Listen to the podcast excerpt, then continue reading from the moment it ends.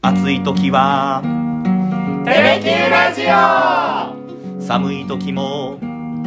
テレキューラジオ家でも外でもどこでも聞けるちょうどいいぬくもりテレキューラジオヒゲゴジとゆうきのサナでダラダラ行かせて26回目の放送になりますよろしくお願いしまよすろしくお願いしますちょっと、あのうんうん、一周遅れになってしまいましたけど、はい前回ちょっと初めてお休みをいただくということになりました申し訳ございませんでしたあーどうも大変失礼いたしました満を持してはい満を持して26回目迎えております そうですね。あの前回は、まああれですよ、まほろばやって、かなりこう、なんていうんですかね、深いところの難しい言葉で、男女の別れみたいなものを相当ディープな解説をしていただきましたけれども。えー一回でをしゃ語りきれるのかと思ってましたけそうれどもそうそうそうまあ結果語ってしまいましたけれどもいやあの世界は、本当にえー深いなと改めてはい。実感した次第であります、うん。そしてそんな中で、まあ季節を我々愛しますから、ちょっとまあこの梅雨にちなんだ曲やろうねっていうことを、まほろばの最後に申し上げていって、で迎えた今回ということになりますが、そうですね、うんやっぱりあのちょっとこの季節に歌っとかないと外してしまうと1年後になってしまうっていうのがそうそうそうそう。いう歌が何曲かね、うんある中でまあもちろんねはい全てをご紹介することはできませんけども、うんうんやはりちょっとこの「梅雨」っていうのをね、いテーマにした歌の中から、うん。うんえーまあ、梅雨といえば、うん代表する花うん。アジサイあ、まあアジサイがね、うん登場するさださんの楽曲って結構あるんですけども、はいはい。その中で、うん今日はうんこの曲をお届けしたいと思います。はい。あなたはためらいがちに何度も言いあぐねてどうしてそんなことあまようのですか一人で生きてゆけるほどお互い大人じゃないしそれにしてもあなたの時計ああ進みすぎました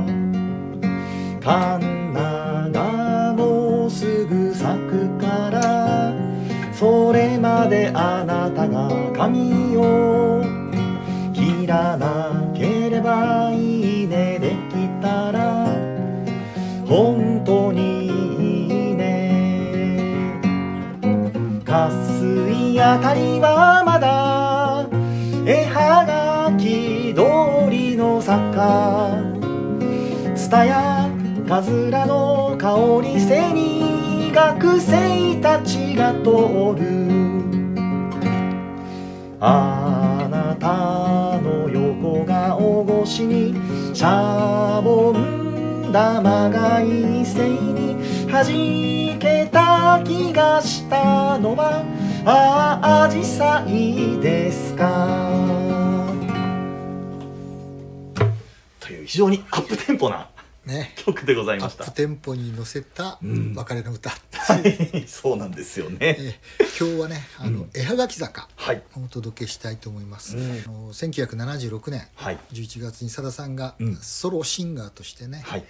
えーデビューした時のファーストアルバムうん。 「キキョレはン」いに収録されております、えまあね聞いていただいたら分かるようにもうふるさとえうん。長崎はいが舞台ということでね、うん。まあ、加水あたりっていうねあうんの、もう皆さんご存知のはい。あの加水女学院、うんあ。の総額150年ぐらい近い経つうんミッション系のね女子校なんですけどうね、んうん小学校からね、ええ中高かつてはね短期大学、今はもう短大なくなってうんうん。 4年生の大学までまああー女子校の一貫校なんですけどおね、まーあこれがあの妹の玲子さんあはいはいはいの母校あそうですかなんですよだかへらえさださんもよく知っているまああそこの活水女学院のすぐそばにあるうんうんオランダ坂はいあーが、まあ、舞台うーん出るわけですね、うんこの歌っていうのは。これ私大阪にずっと住んでましたんうで、んもうものすごいこう情景が浮かんでくる歌じゃないですか、うん行ってみたいなーってずーっと思ってたんですよね でそうやって長崎を訪ねた人がはい「絵はがき坂ってどこですか?」ってああつまりね絵はがきはい、坂っていう坂があるとあ思ってファンの方が行ってあはい「そんなのありませんよ」って言って。ないんだ絵はがき坂っていう名前はないないのだらないんですかそうなんですよだからここはね、うんえーまさにまあさださんの造語なわけですけど、へえまあ、長崎の絵はがきの中にはもうほぼ必ず登場するのがこうの渇水周辺のオランダ坂、へでえそこに大体アジサイがはい咲いている、まあ、うん6月ぐらいのうん風景っていうのがね、まあ、ザ・長崎というかあグラブワテとかねうんうんうんうんメガネ橋とか、あはいあんなのとほぼ同列に扱われてたのがうこんうのんオランダ坂なんですけどね。もへうえさださんねあの、実はさっき申し上げたように、うんこの「アジサイっていうのがね、はい出てくる歌っていうのはねもちろんあのほぼデビュー作に近い「あのアジサイの歌」ってね、おーえーはいはいはいあの中にまず登場するんですけどねえ「七つおたくさアジサイ花は」えうんっていう出てくるこれ長崎市の花なんですよはい紫陽花っていうのは、うんうんうんだから非常にまあ長崎市民にとってはもう本当に愛着のある花っていうかねはいでこの歌っていうのがまた他にもね例えばあの「縁切り寺」とかね、うんえーこれ北鎌倉の話ですけど、はいあと、まあ「長崎ブリーズ」っていう歌におーもねこれは「紫陽花色の空」っていう表現あー表現が出てくるんですけどねまああとね「あの心の時代」アルバムにおおはいはいはいはい収録されてる「シュー」ああはいはい楽曲にもね「アジサイっていうのが登場します、まあ、だから結構ねさださんの歌の中にね「このはいアジサイっていうのはね頻繁に登場していくんですけどうも、んまあ、この歌もやっぱり一つ「アジサイっていうのがね、はいテーマになっててうんこれねあの前もお話ししましたけどあの例のシーボルト、はいはいはいはいはえいー彼が、まあ、彼はね医者であると同時に前お話しした時も、まあ、博物学者はいでもあるってこの日本のアジサイっていうのの新種をね、ヨーロッパに持ち帰ったんですよ。へえでそこでヨーロッパに紹介したことで世界中に広がっていったっていうことで、シーボルトが日本で、えーまあ奥さんにしてたのがおたきさん、ああはいはいはいそこからおたくさんあ実際花はおたくさんっていう、あはいはいそういうふうな、まあ、学名をつけてるわけですけどうね、んうんうんうえーんまあ、そういうぐらいその、まあ、さださんもはい非常にその辺のなんていうか、ああ紫陽花にまつわる物語ええええとええ長崎の代表する花だっていうこともあってうんねここでまたアジサイっていうのを登場させてるんですけど、はいこれがまたねアジサイっていうのがねまあ花言葉っていうのが、はまあ浮気ああ移り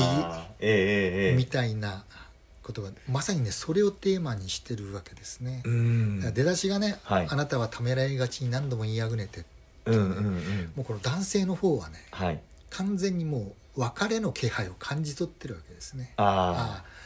彼女はもう俺とちょっとね、うんうんうん距離ができてしまって、あうんああ今日あたり多分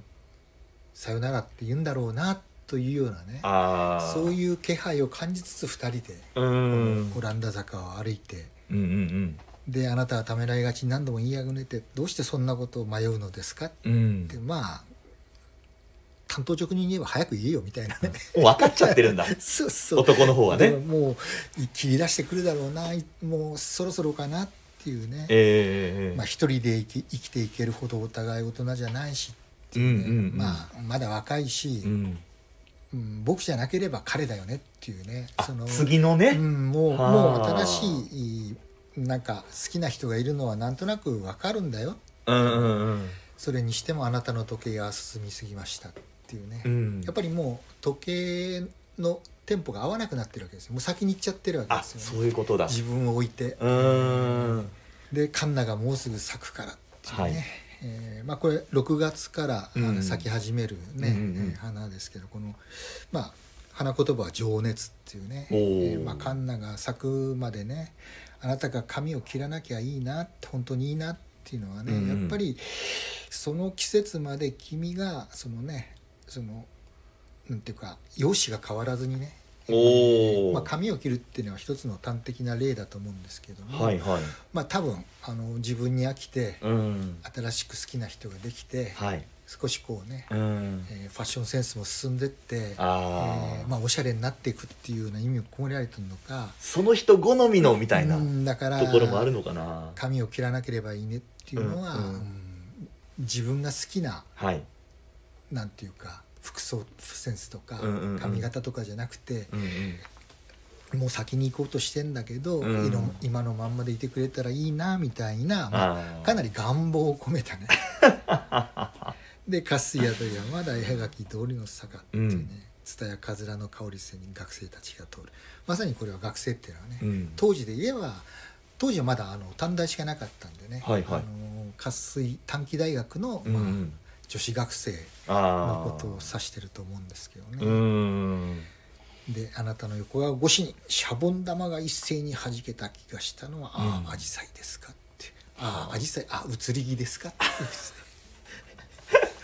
これ歌詞はだってシャボン玉が一斉に弾けたすごい明るいようなそうそうそう雰囲気なのにパパーンっていうね、うんうんうんなんかちょっとおしゃれしたはい女子学生たちが通る、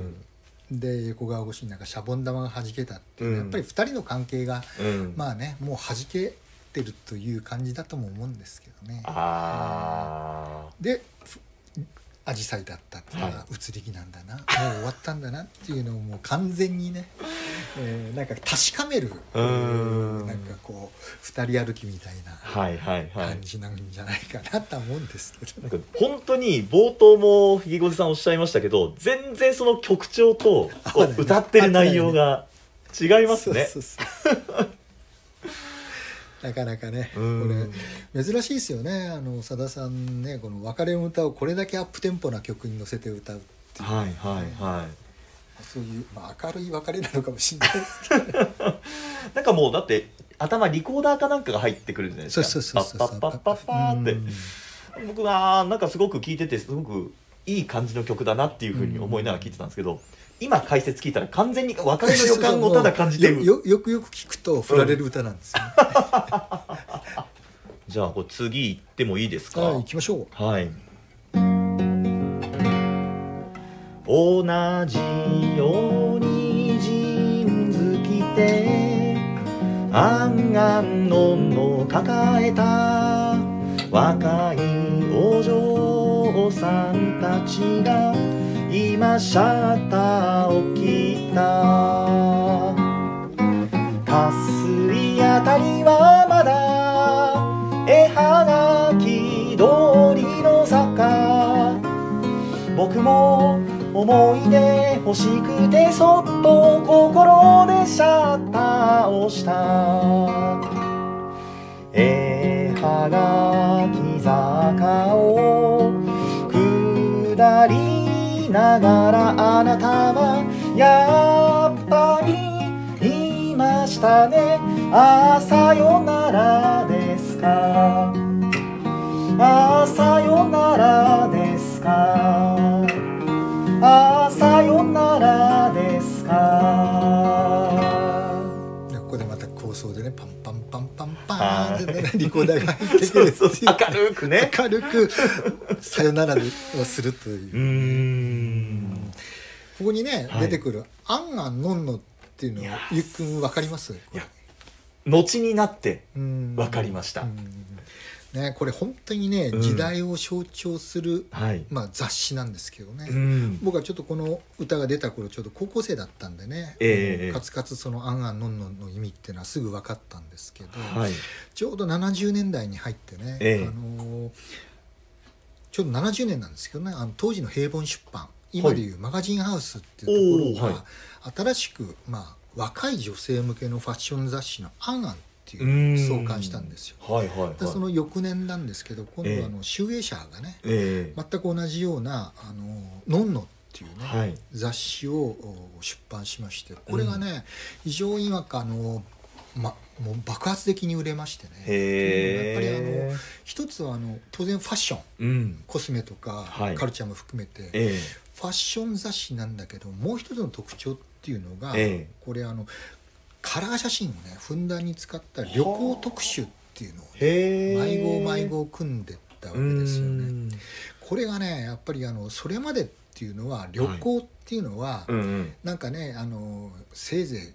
グループ旅行団体旅行い家族旅行うんみたいなイメージだったのが、うんこの時代っていうのはやっぱり、はいまあ女性がねどんどん働き出したっていうのとかああはあいはいはいと国鉄っていうのがね、うんちょうど万博っていうのが1970年、はい大阪万国博覧会ってえいうのがあって、えええその後にはいそのまあ旅行需要の落ち込みをねなんとか、うんあー挽回したいっていうんで、まあ、ディスカバージャパンキャンペーンっていうのをやってあ旅に出ようっていうね日へー本発見自分再発見みたいなキャッチフレーズでもはういバンバンその旅行機運っていうのを喚起してあうんうんうんうんうんでこの「あんあんのんの」っていうのの、はいい、わゆる、まあ、旅行特集が載った雑誌を持ってはいはい若い女性のもうほんと少人数とか、ええ一人旅とかでうん一、人で女子が旅をするというブームが起きたわけですね。あー今でこそもう、まあ、当たり当た前りに前行くじゃないですか、うんだけどこの当時はその走りみたいな感じそうなんですよだからあまだな女性がねまあ、少人数、まあ、はい2人とか3人とか、まあ、1人で旅するなんていうのはもう全然もうムーブメントじゃなかった、ーこの時代っていうのはねはそこにここに拍車をかけた、あ、うんうんうん、あ、まあ学生から大体20代ええの未婚の女性を対象にした、はいいわゆる、まあ、この「アンガンノン」の特集っていうのねでここで同じようにジーンズ着てうん「アンアンノンノ」っていう雑誌を抱えた若いお嬢さんたちがこのやっぱりオランダ坂にも来てるわけです、ね、あじゃあもうこれ旅行してるそうそうそうあこれはねだそかういうらことかまあ多分東京の関首都圏とか関西とか、長崎以外からうー「アんンアンノンノ」の特集を見て、うんうんそれを持って旅してきているお嬢さんたちだからさっきの学生たちとはまた別物あ、そういうことか、うん、あだからシャッター切ったって観光客だからそうカメラ持ってきてるわけですよはあ、うん学生たちってそんなシャッター切らないじいやそうですよゃん、ね、うんいやこれどういうことなんかなってなんとなく心の中にちっちゃい疑問はあったんですけどずっと通り過ぎてましたねあそっかそっかーなんかねあの頃っていうのはもうそのねアンノン族って言われたんですよだからアンノン族アンアンノンノはいという雑誌を持ってきてるから、アンノン族っていうここれねものすごく定着したもう完全に今はねは死後になってますけどもいいやちょ当時っねと初めて聞きましたこういねうお嬢さんたちを総称して安穏族って言ってたんですそれあれですか普段使いで普段使ヒいでゲゴジさん使ってました使っいや僕はまだ高校生だったああかそらっかでそっもか一般的にもう、なんていうかいろんなテレビとかでもはいはい安穏族とか新聞雑誌にも安穏族っていうのは普通に出てきてたへえ、まさに安安穏のを抱えて、はい旅に行く女性たちを総称して安穏族って言ってたあそうですうかん、でそのちょっと前にはね、はいうんちょっとかぶってるんですけどカニ族っていうのがい たんですよカニ族それこれもも知ねらない、これももう言葉としては定着してたんですけどこれ、はい男を指すんですよねはい若い男が、はいい、わゆるまあいいまあかっこよく言えばバックパッカーですよねおおはいはいでっはいかいそのリュックをそしょってはいしかもね、あの頃のリュックっええて横幅がすごくあったわけですよはいは80センチとか、 いはいはい、ええだからその一人でこうむさ苦しい男が、うん金はないけど暇はあるっていうね、そのそのでっかいリュックと周遊券を持って、 はい例えば一人で旅するええええええでその時にあのリュックが横幅があるもんだから、ええ改札口とかドアとかをまっすぐは入れないわけですよだから横向き にカニカニみたいに横向きにこう通らないとつっかえちゃうわけですよだからカニカニかだからカニ族っていうふうに呼ばれたんですよねへえでそのカニ族っていうのがむさ苦しい男がね、はいはいはいまさになんかこうね、うんうんうん汗だくでねこう、っていうのがもうここの安穏族っていうのはその、はい真逆で、うんまさにそのあんあんのんのに乗ってるようなねファッションに身を包んで、あ着飾って、うん雑誌を持ってあの旅をするっていうことまあカニ族の、うんまあ、完全に対抗する言葉として生まれたのが安穏族だったんですよ。ーそら安穏族の方がいいわいいカニよりはでやっぱりおしゃれなやっぱりねちょっとまあこじゃれたホテルとかペンションとかに泊まるのが安穏族で、えーへ大体カニ族は、はいあの自分でテント持っ てってうわキャンプ一人キャンプするかせいぜい郵送ホステルとかにえ泊まはるいとか、はいはいはい時代だなそういうそういう時代だったですねだから僕らがまだ学生の頃もやっぱカニ族はカツカツまだ生き延びてました、あ生きてましたかもう僕の同級生なんかもね、はいちょっとあの北海道行ってくるわみたいなってねはあ23週間はいはいはい、もう周遊券買って リュック背負って行ってましたけどね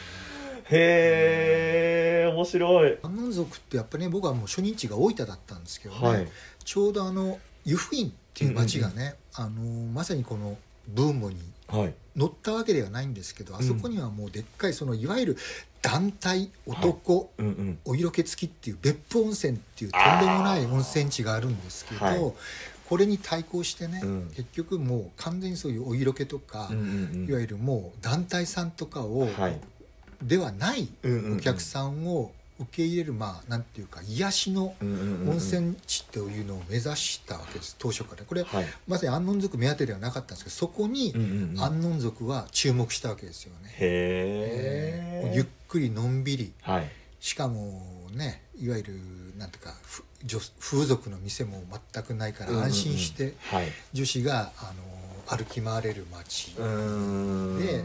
こじゃれたペンションがあって、はいはいはいはいえーというねそういうでもピタッとはまったんですよいねやー確かになんかもう家族とかでこう旅行行くならもう湯布院に連れてったらこう、ねそ、奥様が黒川温泉はいはいはいうんうんうんでもまあ九州で言えばね、うん別府嬉野って言ったらやっぱり男ああ団体はいお色気ってういう、ーん 確かに確かにまあ、安納族はそういうとこには行かない、行かない湯布院に行くそうそうあーでその子たちがやっぱはりいここの絵はがき坂に来て、うんやっぱり華やかなわけですよああ一番で出てきたのは渇水の女子学生、ええええええここで出てきたのはいわゆる若い安納族はいで喝水あたりはまだ矢掛鳥の坂なんだけど、うん彼女たちと同じように写真が欲しいんだけど、うんやっぱりもう最後だなと思いながら思い出欲しくて、心の中にでシャッターを押すっていうねおしゃれな表現ですねこれ心でシャッターを押した記憶をね目に焼き付ける、うん心に焼き付ける、うんうんうんうんで最後うに、んはいこの絵はがき坂を下りながらあなたはやっぱり言いましたね、ああさよならですが最後の最後にね言いあぐねてた言葉をね、はいうんやっぱり言ってああやっぱり言う言うんだみたいなねああでもまあ吹っ切れたなっていう感じなんですよね、うーんああさよならですかっていうね、ううんん納得納得って感じで多分ねなんか坂を降りてるっていう情念みたいなものとかもえー、なんでだよみたいなもつれみたいなものをなんか全く感じないようなないないだからもうレモンとかあんなんとは全然違います、そうです本当にまあだからこう曲の冒頭からもうこの彼はなんとなくこう受け止めてる節があって、うんでこう軽快な音楽であやっぱりさよならだったんだなってもう最後までこうなんかライトな爽やかなうんまあ覚悟を決めてたってなんでしょうしうまあ多分これねアジサイだから梅雨の時期の歌だけど、うん当然これね晴れてる日の情景だと思うんですよね。ええあのシャボン玉が弾けた気がしたのはアジサイですかっていうぐらいだから、はいまあカラッとした天気の中で、うんうんうんまあ多分青空も見えてて、うんでそこで、えーさよなら言われてもう「はいわかりました」みたいな感じ ちょっとあの引きずらないはい別れ方みたいなところがありますよね。だってまほろばの時は「黒髪に霜が降るまで待つ」って言ってたじゃない かもっうて怨念に近い情念ですよ ね。そうそうそうそうあれはねまあこれもなんかさださんのまあ顔というか、うんまあ、まほろば描くのもさだまさしだし、こですう絵ねはがき坂で別れを描くのもさだまさしみたいな、うんだからこのね、うんあの「キキュライ」を出した後にね、はい2枚目のシングルの「雨宿りうん」を出すことになったじゃないですかその時のカップリング曲、うん B 面がこの矢垣坂あなんですよ。そうなんだ、うんええ情念とは離れたようなそうね、だ から雨宿りっていうのはねやっぱりこう、もうなんか乙女心の女にとっては、はい本当になんかこうこんな出出会いと結婚があったらいいなっていうようなうんうんうんはい歌なんだけど、裏にあるのはね、うん明るい別れの歌ってまあでもそしたらこれまでのそのグレープあのー「キキョライ」を出した時もひよさんおっしゃってましたけども、うんあのーこれまでの暗いイメージうんからの脱却でこうソロになっていろんな顔をみたいな話あったと思うんですけど、うんもうこの「雨宿り描き坂」もうんうそれ手に取った人はあれ全然違うなっていう印象を受けたんじゃないですかですそしたねらだからグレープっていうのはね、うんこういうそのアップテンポの歌っていうのはね、うんうん意識的に出したの長官ぐらいしかなかったのがね、はいやっぱこの歌っていうのはそこのやっぱり、まあ、さだまさしグレープからさだまさしへっていうね、そういうまあ「あのキフライ」っていう歌はね、まあ、うんグレープとうんうんさだまさしがこうね混在しているような歌ですけども、ええうんうんこの歌はどちらかっていうと、うんまあソロささだまさしに踏み出そうっていう領域の歌だと思うんですけどね。いや好きだったなこの歌すごくうんまあノリがいいっすよね。はいそうですうねんまあでも世相もすごく当時のそう、うんもうこれだからね僕らの僕よりちょっと上のはい世代の女性たちっていうのはもう多分ずっぽしだったと思う んですよね。ああもう安納族とかねジーンズとかっていうのをね、はいうん含めて、はいえーあ私の歌だ みたいな行った行った私もあんあんあん抱えて軽井沢行ったわとかね。はあそういう女性たちが僕よりちょっと上の女性たちですよね。ちょっとこれはおふくろ取材してみますうん、ちょうどだから今、うん多分70前後ぐらいはいはいはいの方は多分うんこの世代じゃないかと思いますけど。ズバリうんさださんと同い年ですからうんはいちょっと聞いてみましょう聞いてみて くだわさかい。りました ね、安納族って多分今の若い子とかも言っても絶対わかんないでしょうけどね。いやえーわかんないっすよーえーオーバー65にはもうずっぽしですね。おかん安納族知って るってちょっとコンマにでも電話かけてみることにします知らんふりしたら嘘つきっていうしだからあの頃にやっぱね国鉄のそのエキゾチックジャパンキャンペーンっていうのは、うんあの山内百恵さんがね「いい日旅立ち」をね、ほいほいほい歌ったこれもやっぱりあのディスカバージャパンキャンペーンの一環だった、うんこれ谷村新司さんのね、ええ楽曲だったんですけども、はいエキゾチックジャパンとかね あの郷ひろみさんが歌ったはいはいジャパンエキゾチックジャパン「ねジャパン!」って歌はっていまはしたいよねはいへそういう時代ですよ。え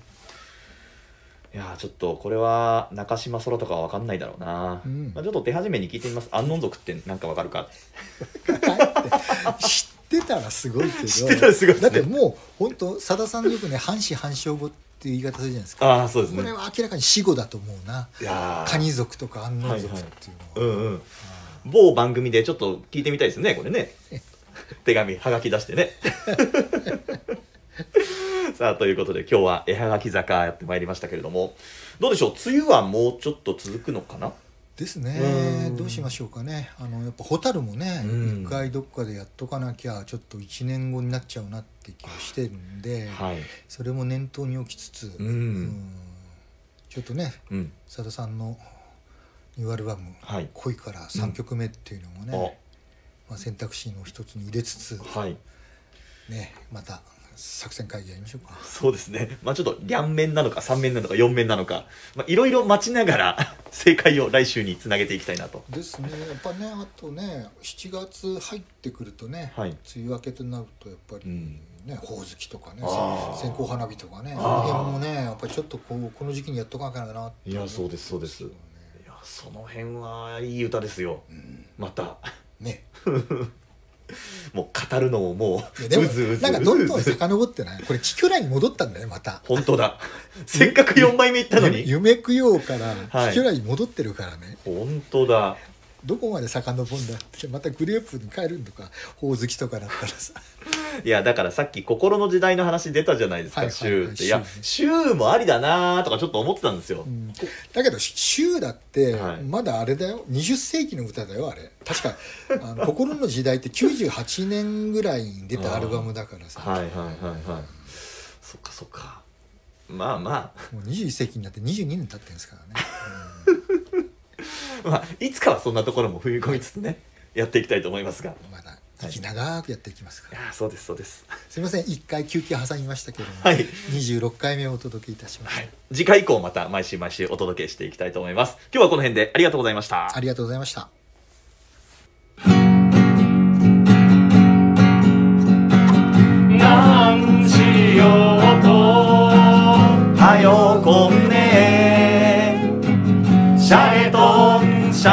ねテレキューラジオ